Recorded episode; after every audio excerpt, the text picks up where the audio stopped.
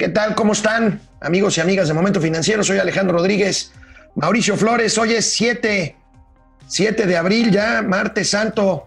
¿Cómo va? ¿Cómo va la un cuarentena? martes, un martes atípico, un martes atípico porque pues ya todo en este país es atípico. Las neumonías, las presidencias, las respuestas empresariales. Oye, ¿y qué tal si ya somos un país atípico? Digo, pues no nos pasa nada mientras el mundo está de cabeza, ¿no? Pues mira, no nos pasa nada. Nacional. No nos pasa nada, amigo, pero para aquellos que son todavía escépticos para lo que está pasando con la pandemia del virus COVID-19, Boris Johnson, el primer ministro de la Gran Bretaña, nada menos que uno de los grandes críticos al principio de que esto de la pandemia era puro cuento, en terapia intensiva, grave y entubado el señor Johnson. Oye, ¿sabes por qué no estornuda en las conferencias de prensa el subsecretario Hugo López Miau, perdón, López Gatel? ¿Por qué? Porque se la pasa haciéndose la de tos a las pruebas rápidas. Así Empezamos Momento Financiero. Esto es Momento Financiero. El espacio en el que todos podemos hablar. Balanza comercial, Inflación, evaluación, tasas de interés, momento financiero, el análisis económico más claro, objetivo y divertido de Internet. sin tanto choro. Sí, Y como les gusta, peladito y a la boca. ¡Órale! ¡Vamos, réjete bien! Momento Financiero. Bueno, pues los empresarios siguen en su lucha, amigo, este, ante la negativa, por lo menos, eh, eh, que ha manifestado el presidente y el gobierno de la República de otorgar estímulos fiscales. Los empresarios dicen que van a buscar otras puertas, no sé exactamente cuáles sean, pero me llamó mucho la atención la portada de hoy de la jornada, amigo, la nota principal de la jornada, que como tú sabes y muchos de nuestros amigos saben, es un periódico pues más simpatizante con los postulados de, de la llamada cuarta transformación. Y ahí tenemos, cerró el gobierno las puertas, pero abriremos otras, dice la iniciativa privada. ¿Cómo ves esto? Pues mira, yo me imagino que para algunos amigos de izquierda esto ha de ser como un pacto con el diablo, ¿no? Así se lo han de estar imaginando. Pero la verdad es necesario que la IP se ponga las pilas. Estamos viendo mensajes cada vez más dramáticos, y no estoy exagerando, de trabajadores de pymes y de grandes empresas incluso que se están quedando sin dinero, que nos estamos haciendo una economía chiquita, que los que bien, que mal, que tienen algo guardadito, se lo están acabando. Entonces aquí la pregunta es, ¿a qué puertas van a ir precisamente las empresas? Las empresas están dispuestas a sacrificar utilidades para mantener, en la medida de lo posible, con acuerdos con sus trabajadores y empleados, esquemas de sobrevivencia. El asunto aquí está en que si te quieren cobrar la luz completa, te las quieren dejar ir completa, así con el impuesto, con los impuestos, con las eh, contribuciones locales, pues se va a tener que llegar a la dramática situación en la que se tenga que decidir entre pagar impuestos y mantener la empresa y los empleos. A eso vamos, ¿eh? Ese es y el obviamente, punto. exactamente. Ese es el punto. Y fíjate nada más, otra, otro encabezado que me llamó mucho la atención, el economista, el economista asevera que México, y por supuesto que le creo al economista, que México, Mauricio Flores, es el único país de América Latina que no aplica hasta el momento estímulos fiscales para atender lo que se nos viene encima. Oye, pero es que acuérdate, el modelo que está, el, el modelo mexicano, como dijo el presidente Andrés Manuel López Obrador, va a ser un éxito del mundo mundial. Lo vamos a exportar. Ya me imagino que como las cajas de aguacate, lo vamos a poner así en pilitas, lo vamos a envolver en papel estraza, lo vamos a mandar a Singapur, a Alemania, lo vamos a mandar a Francia, para decirles, a ver, pendejo, aquí sí sabemos cómo arreglar las cosas sin soluciones neoliberales. Bueno, ayer, ayer veíamos y escuchábamos el, el pronunciamiento que en ese sentido hizo el presidente prometiendo que este modelo se va a exportar y que el coronavirus lo único que está haciendo es darle un empujoncito final a lo que según él es el fin, el fin del neoliberalismo. Pero bueno, hoy también el presidente, por supuesto, como cada mañana, ya nos dijo que va a haber bueno. conferencia mañanera toda la Semana Santa, hasta el Viernes Santo, se va a quedar en México, no va a salir de gira, pero va a haber conferencia mañanera hasta el Viernes Santo, a ver qué nos tiene de ¿Y sorpresas. ¿Qué dijo hoy?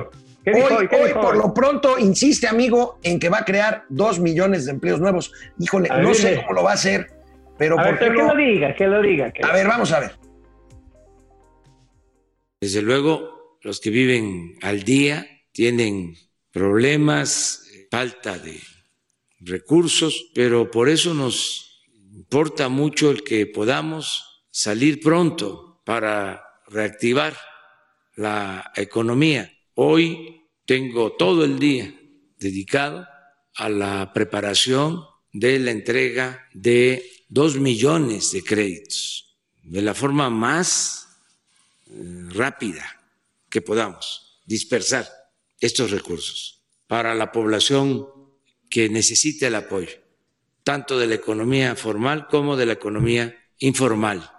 Y así estamos preparándonos para iniciar la creación de empleos nuevos y fortalecer pronto la economía, que podamos salir pronto de la crisis transitoria que estamos eh, enfrentando. Yo tengo confianza de que vamos a salir pronto. Mm, vamos a demostrar la fortaleza.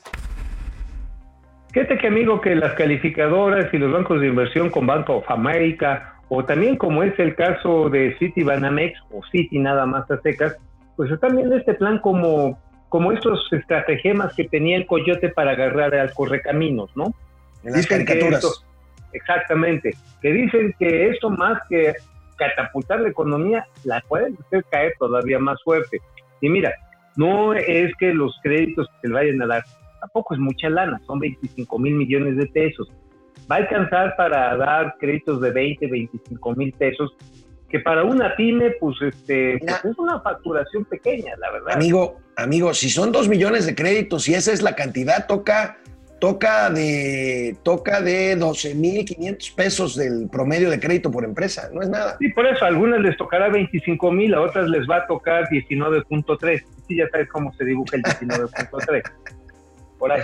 Este, Oye, Oye, pero esto parece poco realista. Me gustaría que revisara, revisar contigo una gráfica que trae hoy el periódico Reforma, donde ah, se ve francamente poco realista esta meta de dos millones de empleos por año. Ahí la tenemos y, bueno, vemos eh, empleos generados por año en 2005 678 mil, en 2006 756 mil, en 2007 836 mil y de 2018 a 2019 se cayó 44% la generación de empleo para quedar en 370 mil. Pues de qué manera podremos pensar en generar 2 millones en este año con, con la recesión como se viene, amigo. Realidad y fantasía, pero ¿qué te parece, amigo? Ahorita regresando lo platicamos, ¿no?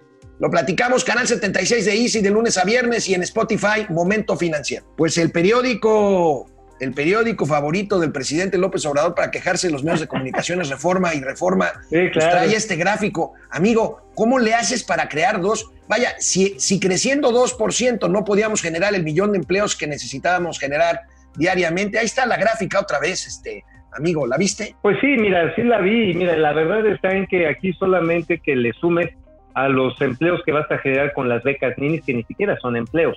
Es más, hay que decirlo así, amigo el gobierno no genera empleos. Puede utilizar el recurso público, es decir, el dinero de todos nosotros, para dar salarios, pero eso no es un empleo. Un empleo, por definición, es aquel que genera bienes o servicios y que, por lo tanto, esos bienes y servicios tienen una incorporación de valor básicamente monetario al conjunto de la economía. Los empleos en el sector público generan solamente servicios, pero consumen recursos de todos los demás. Entonces, si van a sumarle eh, las becas a los niños, si le van a, a, considerar los recursos que se le van a dar a los campesinos para sembrando vida o los motores para los pescadores, híjoles, aún así estaríamos así, así ya como que estirando la liga cañón, estaríamos llegando quizás a un millón trescientos mil. ¿De dónde Sigue siendo optimista para mi gusto. No, no, pero a ver, no mucho. A ver, el Tren Maya en su primera etapa va a generar 34 mil empleos, pero eso en dos años. O sea, pongámosle 16 mil. Eh, dos bocas que no las están parando. Yo creo que es lo único que, que no se le para al presidente. ¿eh? Este, dos bocas, no se le está parando el Tren Maya, no se le está parando el transísmico. Dos bocas tiene algo así como como 10 mil trabajadores en estos momentos, ya llevas con tu 40 mil, más el transísmico que la parte ahorita de ingeniería lleva como 2 mil, no, no me da, ¿eh? Así no, no da. la liga cañón no me da. Y el presidente sigue apostando, él dice que, eh, como lo ha dicho siempre, primero los pobres. Y bueno, hoy hasta se aventó, es Semana Santa, entonces habló, habló del Evangelio. A ver, Ah, pues lo que le queda bien. a ver. Olvidamos los evangelios o no somos consecuentes. ¿Por qué? Primero los pobres, por humanismo, por solidaridad, pero también en el caso de los que son creyentes, porque esa es la esencia de los evangelios. Creo que eh, en el de Beatriz lo podemos encontrar. Seremos juzgados dice el Papa Francisco, según nuestra relación con los pobres. Cuando Jesús dice, se abren comillas, a los pobres siempre los tendréis con vosotros. Dice Jesús, yo estaré siempre con vosotros, en los pobres, presente en ellos. Y este es el Papa. Este es el centro del Evangelio y seremos juzgados por esto. Oye, amigo, yo me imagino que Benito Juárez debe estar azotándose en su tumba, pero cañón, ¿eh? A ver, No, no. Si, so- si somos Está una república. Sí, a ver, si, se- si somos república laica, ¿por qué no hizo referencia al Corán? Por ejemplo, es una muy respetable religión la, la musulmana. ¿O por qué no regresamos a los textos de Buda, que también es una religión que clama por la piedad? ¿Por qué no recurrimos, por ejemplo, a Darwin, a los esquemas de evolutivos para explicar estas circunstancias? De que, ¿Por qué nos conviene actuar como especie y no como individuo? Digo, Selección Estamos en natural. una- estamos en un proceso, estamos en una democracia, eh, pues se supone laica, ¿no? Oye, O a lo, mejor un pastor en pastor. a lo mejor lo que le quiso decir a los empresarios es que si ya les dio una bofetada en una mejilla, que pongan la otra, como dice también, como dice también. Pero, pero ¿cuál, pero ¿cuál mejilla? Se me hace que las que van en las patias traseras, ¿eh? bueno, a ver, amigo, Fer Rangel, desde, desde. San Luis Potosí, depredador Saludos. mercenario, saludando desde casa, aunque no lean mi comentario, depredador, siempre leemos tu comentario. Depredador, por supuesto. Aleida Chavarría, Patricia Canseco, y si hacen una sección de empleos posibles en esta crisis, fíjate que Oye, hay es buena idea. Fíjate que nosotros tenemos ahí, vamos a hacer en la plataforma, más bien un esfuerzo de conectar oferentes de servicios con, pues, con quienes los requieran, ¿no? Sería una buena idea usar las redes Claro que sí. Desde No, y enseñar oficios, ¿eh? Así es. Desde Hermosillo, Sonora, Jesús Enríquez. Muchas gracias, Jesús. Fer Rangel. Jesús. Y va a exportar el modelo y será usado como papel higiénico. Patricia Torre. El Jóvenes, ganso te va a gracias. castigar, te va a castigar el ganso. Patricia Torres, jóvenes desde Villahermosa. No todos Órale. los tabasqueños somos iguales, dice Pati Torre. Eh, Héctor Martínez, ¿qué le puede pasar a la economía de México por disolver los fideicomisos, amigo? Bueno, pues ahí se las contestamos rápidamente. Podemos aumentar de manera notable la, eh, la deuda pública primaria y esto, según algunos cálculos, yo no los hice, esto los hizo Barclays, puede subir al 54% del Producto Interno Bruto. Y esto, por lo tanto, puede acelerar lo que le llaman la pérdida del grado de inversión para México. ¿eh? Sí. Ese, ese Bueno. es el riesgo. A ver, asomémonos por YouTube, donde también nos está viendo mucha gente. José Almazán, ¿cuándo comenzará a subir la gasolina? La gasolina va a subir cuando empiece a subir el petróleo. Por cierto, les repito otra vez, esta es la quinta semana consecutiva en que no se mueve la cuota, es decir, el impuesto que cobra el gobierno. Si el gobierno nos quiere ayudar a bajar el precio, realmente debería de bajar ese impuesto. No. La única bajarlo. alternativa para, para salvar o medio salvar la recaudación este año será el IEPS, amigo, porque el impuesto sobre la renta y el IVA se van a caer a no dudar ante menor actividad económica. Eso es muy claro. Es, Oye, es amigos, les, les- les voy a decir algo que de veras agua, que tenemos que tener mucho cuidado. Como poca gente está usando sus vehículos y ha- se ha reducido el movimiento en las ciudades carreteras, muchas gasolineras se están quedando sin flujo de efectivo para operar. Esto puede llevar a que algunas estaciones de servicios se tengan que cerrar porque económicamente no van a ser viables. Así que ubiquen las que van a estar funcionando, las que están cerca, para que puedan suministrarse adecuadamente. Lo digo sin alarmismo. Oye, amigo, por cierto, un escenario vi ayer, posible. vi ayer una nota, seguramente tú también la recibiste, de nuestros amigos de Citi, de Citi Banamex, donde Ajá. calculan que en las últimas dos semanas la actividad industrial, comercial y económica en general en México ha disminuido 30%.